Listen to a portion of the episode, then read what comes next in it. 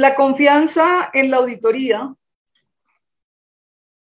o mejor dicho, en el auditor, la confianza se le tiene al auditor. Como se dijo ya, eh, de alguna manera eh, reducen los problemas de agencia. Y todos nosotros sabemos que la teoría de agencia eh, nace en los años 70. Esto es importante porque a partir de ahí empezamos también a tener fuerza en la auditoría. Tuvo como origen, es decir, la teoría de agencia, en la economía y también en la teoría organizacional. Y por supuesto, pues, como ya lo hemos dicho, se ha extendido a la auditoría porque el informe de auditoría dirime el conflicto de intereses entre el principal y el agente. Entonces, fíjense que, eh, digamos, eh, Sinmel dice que es una hipótesis sobre la conducta futura del otro, lo que estamos hablando de la confianza y la auditoría. Hipótesis que ofrece seguridad suficiente para fundar en ella una actividad práctica, que realmente si nosotros hacemos como el parangón con lo que es la auditoría es eso. Eh, la confianza se da igualmente a nivel institucional. El sentimiento de seguridad personal que ocasiona la posesión del dinero es seguramente la forma y expresión más concentrada y eh, aguzada de la confianza en las organizaciones. Pero si nosotros eh, lo que hacemos es eh, aterrizar todos estos conceptos de confianza, toda la teoría de agencia, el concepto de auditoría. Y digamos que todas esas teorías las queremos, eh, digamos, centrar en lo que realmente es la auditoría. Una auditoría que es netamente reglamentada. No tenemos sino que irnos justamente a la ISAI, ISAI 200, eh, que justamente está, lo que el reglamento regula son las auditorías de, eh, de, las instituciones públicas, pero que podemos hacer alusión o referencia a ello, sobre los principios fundamentales de la auditoría financiera. Eh, estos están en varios apartes de la ISAI 200. Le dice, por ejemplo, el propósito de una auditoría de estados financieros es aumentar el grado de confianza de los posibles usuarios de dichos estados financieros. Entonces, ¿quiénes son esos posibles usuarios? Pues todos aquellos terceros interesados. Eh, para que sea significativo el nivel de seguridad obtenido por el auditor, eh, debe aumentar la confianza de los posibles usuarios en la información de la materia en cuestión a un grado que sea claramente más que intrascendente. Conforme mayor sea la confianza que se deposita en la eficiencia de un control, más convincente debe ser la evidencia de la auditoría obtenida. Digamos que en, estos tres eh, apartes eh, de estos principios fundamentales de la auditoría, nosotros podríamos aquí demorarnos un poquito más eh, para hablar, por ejemplo, que cuando una empresa, eh, digamos, solicita una auditoría, es porque ya tiene un sistema de control interno. Que el sistema de control interno es el que permite de alguna manera eh, generar un poco más de confianza a través de sus procesos y a través de sus políticas. Entonces es interesante eh, vincular en todas las auditorías lo que tiene que ver el control interno. Bueno, en este, eh, en este punto yo siempre cuento que yo a mis estudiantes eh, siempre les digo que si desean formar parte del cambio y continuar construyendo confianza, porque finalmente son los jóvenes los que ya son los dueños del mundo, que trabajamos por ellos y para ellos, y ellos son los que tienen que transformar, por ejemplo, la auditoría, eh, entonces yo les digo que si ellos quieren formar parte de ese cambio y, y, continuar construyendo confianza en los problemas de agencia, deben aprender sobre psicología y sociología. Porque eh, digamos que la responsabilidad no solamente está por el conocimiento que ellos tienen y las habilidades que se tienen como editor, sino además por ese, eh, esa experticia o ese eh, conocer al otro para poder intuir, digamos, algunas de las, eh, de las actividades que está, o, sí, de las actuaciones que tiene la empresa. Volvemos a, a Donald Bridon, que él dice que para construir una profesión de auditoría sólida, lo que se necesita es educación sea, interesante, eh, las posturas de él son muy interesantes.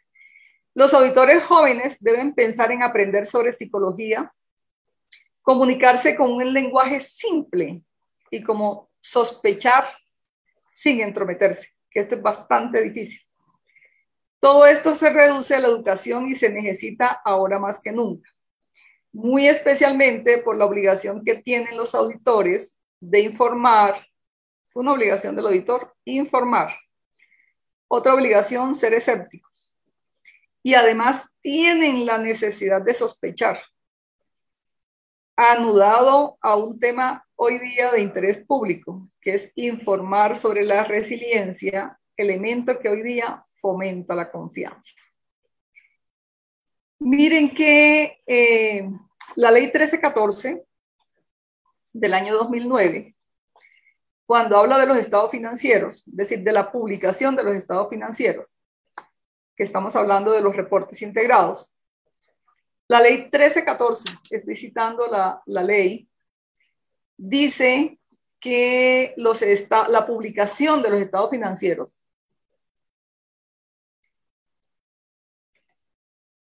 la publicación de los estados financieros tienen dos propósitos eso lo está diciendo la ley 1314.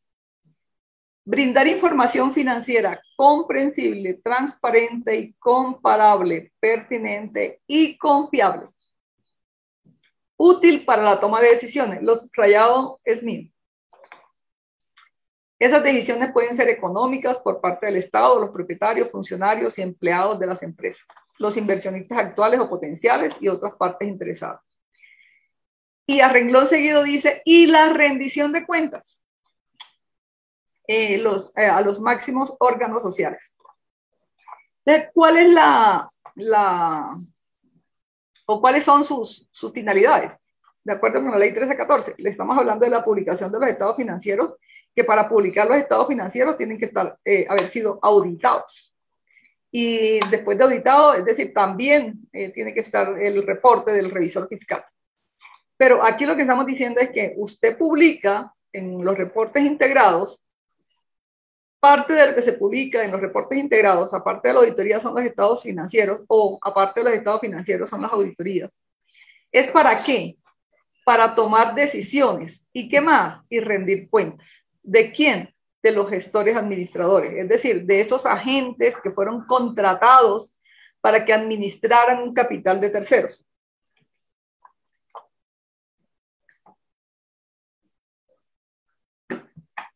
El consejo, eh, bueno, la IFAC tiene un consejo de supervisión de interés público. Creo que todos aquí, pues, hemos escuchado o sabemos, hemos escuchado sobre eso o sabemos. Ese consejo eh, de supervisión del interés público, que se conoce con las siglas de PIO por las, eh, las siglas en inglés, por el nombre en inglés, ha reconocido que para los auditores profesionales es necesario no solamente el conocimiento y las, y las habilidades especializadas, sino también la confianza que el público y otras terceras partes deposita en el auditor de información financiera histórica. A veces nosotros hacemos unas lecturas rápidas y no nos detenemos en las palabras y en lo relevante eh, de cada uno de, de las palabras que ahí están. Pero fíjese que nos está diciendo que no solamente son las, los conocimientos que ya lo habíamos dicho y las habilidades, sino también la confianza del público. Es decir, nosotros podríamos pensar que para ser auditor no solamente necesitamos conocimientos, no solamente necesitamos las habilidades propias del auditor, sino además que se confíe en ese auditor. que esa confianza es la que el público y otras terceras partes deposita en el auditor de información financiera histórica. El mercado, eh, dice este dice el tío, dice, el mercado le otorga confianza a la profesión de la auditoría. El público en general tiene confianza en el cargo o posición profesional que tenga el auditor. Los principios éticos fundamentales que se requieren a todos los auditores tienen una dimensión adicional debido a la confianza del público en general y al interés público en este aspecto de la, profesión alrededor del mundo. Eh, digamos que las economías contemporáneas eh, que no brindan confianza desalientan a, las, a los inversionistas. Eh, pues este no es un tema de debate ni es un tema para, para hablar de política, pero es, eh, es un acontecimiento público y se sabe que muchos países están, digamos, mm, en, en, dificultades económicas solamente porque no confían en el gobierno. Parte de lo que nosotros vivimos diariamente es justamente la desconfianza en las instituciones, en algunas instituciones, en algunos gobiernos, y realmente eso lo que hacen es que eh, desalientan completamente a esos terceros o a los inversionistas. Eh, pues por supuesto buscan otras opciones donde ese otro país o esa otra institución le genere un poco más de confianza. Eh, sobre esto de la confianza en el auditor, cuando nos ponemos a hacer la pesquisa, a veces pensamos que no hay mucha literatura y lo que hay es cantidades de profesionales juiciosos que se han puesto a estudiar este tema, el tema de la confianza en el, eh, en, el auditor que permite el crecimiento económico. Es decir, ya, ya hay muchos estudios donde se dice que justamente la confianza en los estados financieros que avala un auditor permiten el crecimiento económico. Eso es interesante, eh, que todos los auditores sepamos la responsabilidad grande que tenemos frente al país y frente al desarrollo económico del mismo. Eh, la confianza en la factibilidad de las relaciones aumenta el aceptar que existe una correlación entre el saber y el hacer. Es decir, cuando yo estoy eh, pensando en que confío en el auditor, es porque tengo o estoy convencida que hay una correlación en ese auditor entre el saber y el hacer. Por ello, el auditor no solo necesita conocimientos y habilidades, como ya se dijo, sino además esos conocimientos en psicología y sociología que le permite el saber hacer. La confianza también eh, es como paradójico, porque siempre decimos que la confianza está puesta en la persona, pero hay estudios que revelan que la confianza ha aumentado en las organizaciones, pero gracias al desarrollo tecnológico. Es decir, la tecnología nos está ayudando a los auditores a tener una mayor confianza. Y que además dicen eh, algunos estudios que la confianza disminuyó a causa de las experiencias políticas en las que vivimos. Algunas recomendaciones que hace eh, el señor Donald Bridon para mejorar el proceso de auditoría con mayor confianza es la necesidad necesidad de fomentar una mayor participación de los accionistas, una mayor claridad sobre el papel del comité de auditoría, mejores medidas en torno a la detección y prevención del fraude, una mejor comunicación con los auditores y un cambio de lenguaje de la opinión emitida por los auditores. Realmente considero que una de las herramientas importantes para conseguir la propuesta eh, que nos aumente más la confianza a través de las herramientas tecnológicas son software de auditoría, usarlos. Que hay muchos, es decir, no estoy diciendo que no haya, hay muchísimo software, pero los precios o la inversión es bastante alta. Entonces lo que se requiere también son software que sean asequibles justamente para poder trabajar y para que sea una herramienta de apoyo a los auditores. Ahora miramos los principios de auditoría. Eh, estos principios, pues, digamos, está la ISO 19011 y está la que hemos nombrado, la ISAI 200. ¿Qué nos dice la ISO? Nos dice que los principios de auditoría, todos los conocemos, pero permítanme que los, los lea. Integridad, presentación imparcial, ser profesional, confidencialidad, independencia y enfoque basado en evidencias.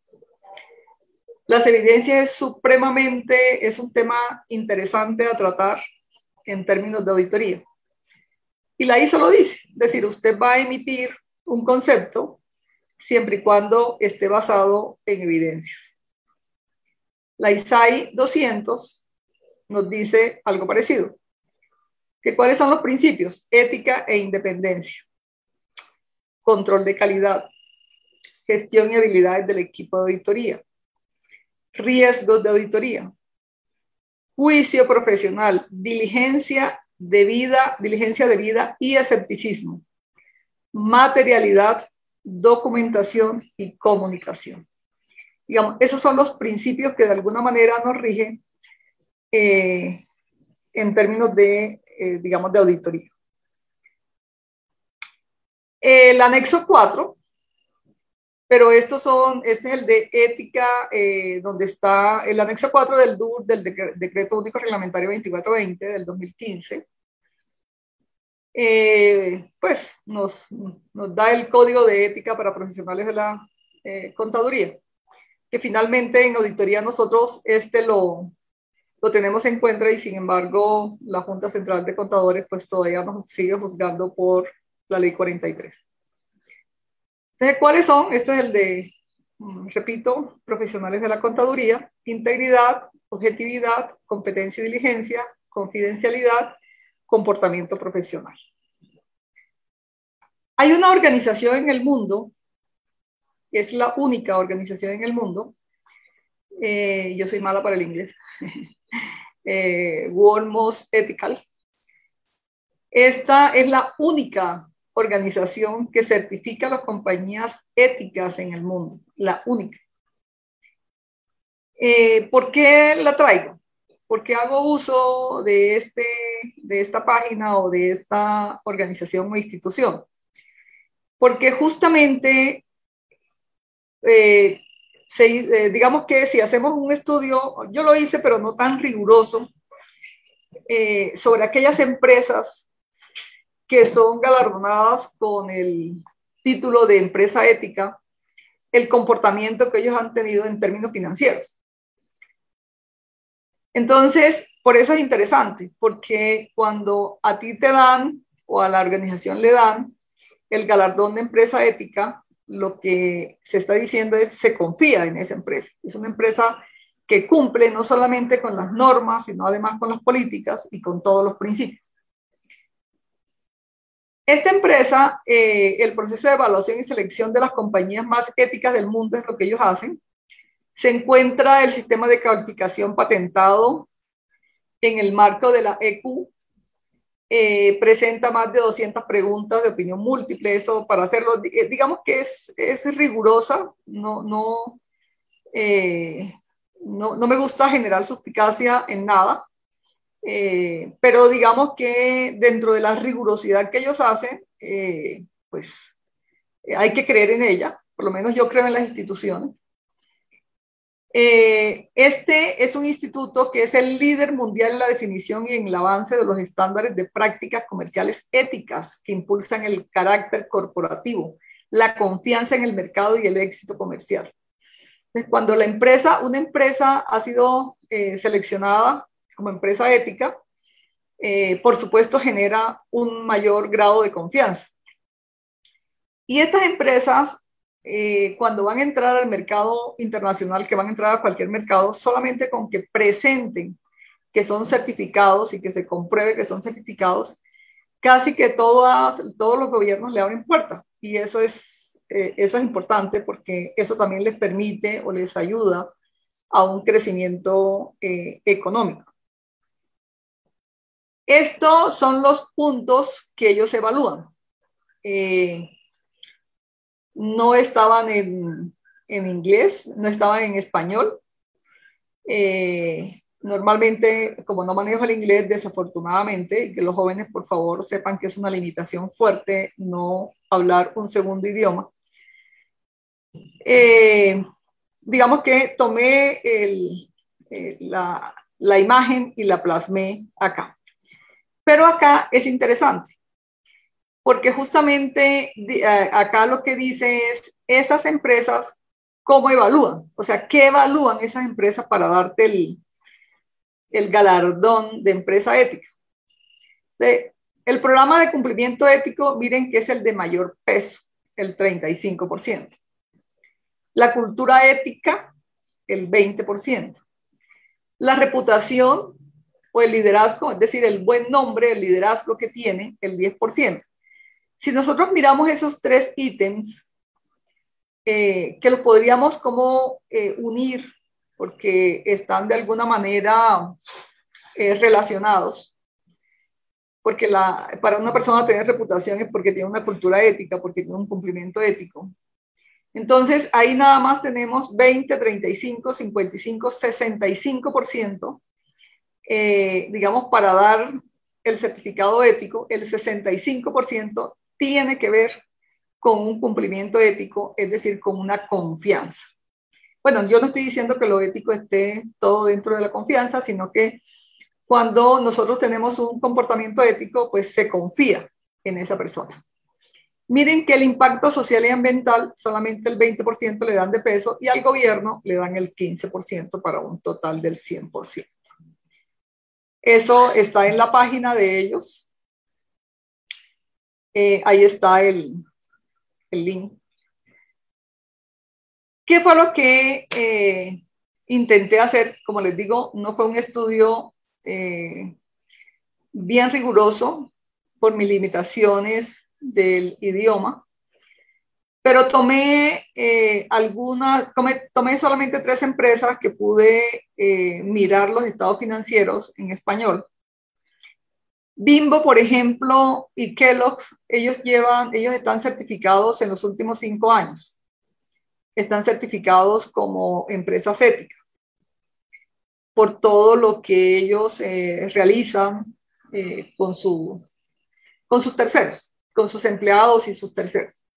Entonces, miremos ahí esas utilidades netas consolidadas desde el 2017 hasta el 2020, cómo van aumentando. Al igual que Kellogg's, del 2017 al 2020, cómo van aumentando. Y el grupo ELCA, que es un grupo eh, de Managua, eh, no conseguí la del 2020, pero igual 2017, 2018 y 2019 también se ve un aumento relativamente considerable en, los, en las utilidades netas que ellos tienen. De pronto, alguno de, de ustedes puede pensar, no, pues es que Bimbo y Kellogg's, eh, con lo de la pandemia, son empresas de alimentos. No, hay muchas empresas de alimentos que por efectos de la pandemia les tocó hacer una liquidación forzosa. Pero si aquí miramos, nos estamos dando cuenta que permanentemente, eh, digamos a través de los años, sus utilidades netas están aumentando.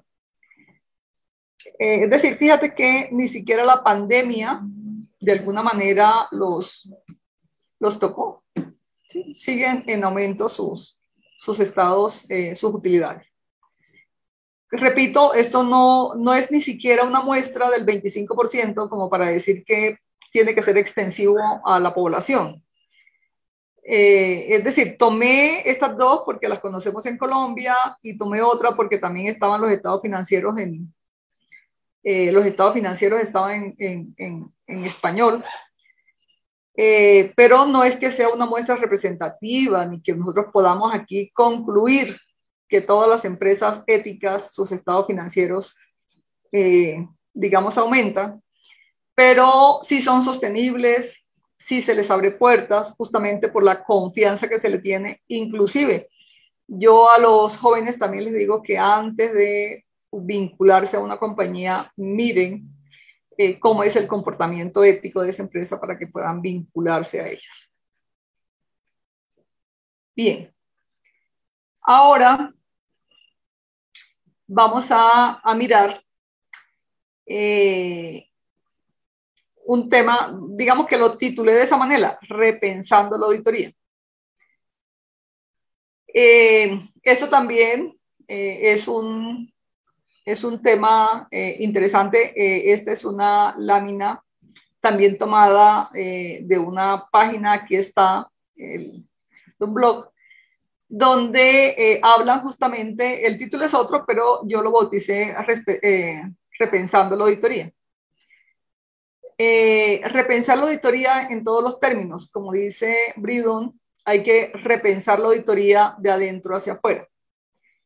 Eh, y hay que repensarla de adentro hacia afuera porque eh, para todos es conocido que frente a una empresa que tenga algún tipo de problemas en los estados financieros, lo primero que se preguntan es dónde estaba el auditor por eso hay que repensarlo de adentro hacia afuera.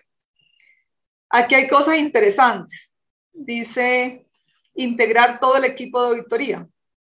La auditoría no se puede hacer de manera separada. La auditoría es integral, aunque en esa auditoría estén 20 eh, o 30 personas, debe integrarse en un solo informe, pues ustedes dirán, pues es obvio, claro que sí es obvio, pero eh, lo que se requiere o lo que se quiere es que los auditores tengamos presente que en el momento que estamos elaborando una auditoría, la estamos elaborando en grupo, no a nivel individual. Reducir los costos. Eh, esto es cuestionable. Eh, cuestionable, esto está, digamos, como para hacer un estudio mayor pero eh, porque las auditorías de los estados financieros eh, sí representan una inversión alta para las empresas.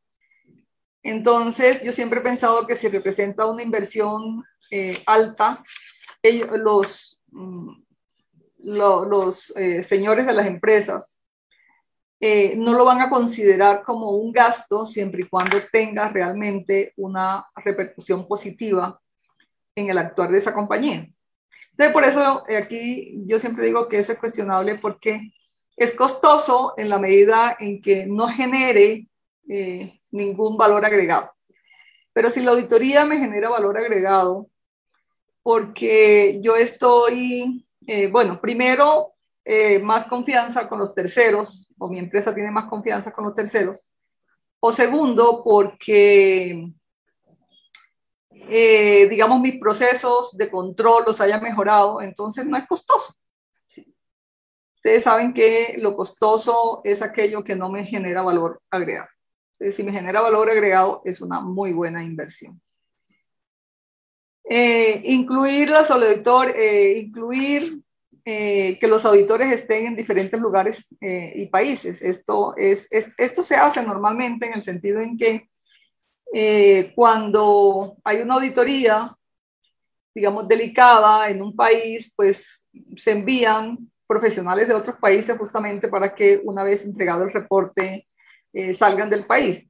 Pero normalmente las empresas eh, buscan los auditores en los países donde estén trabajando.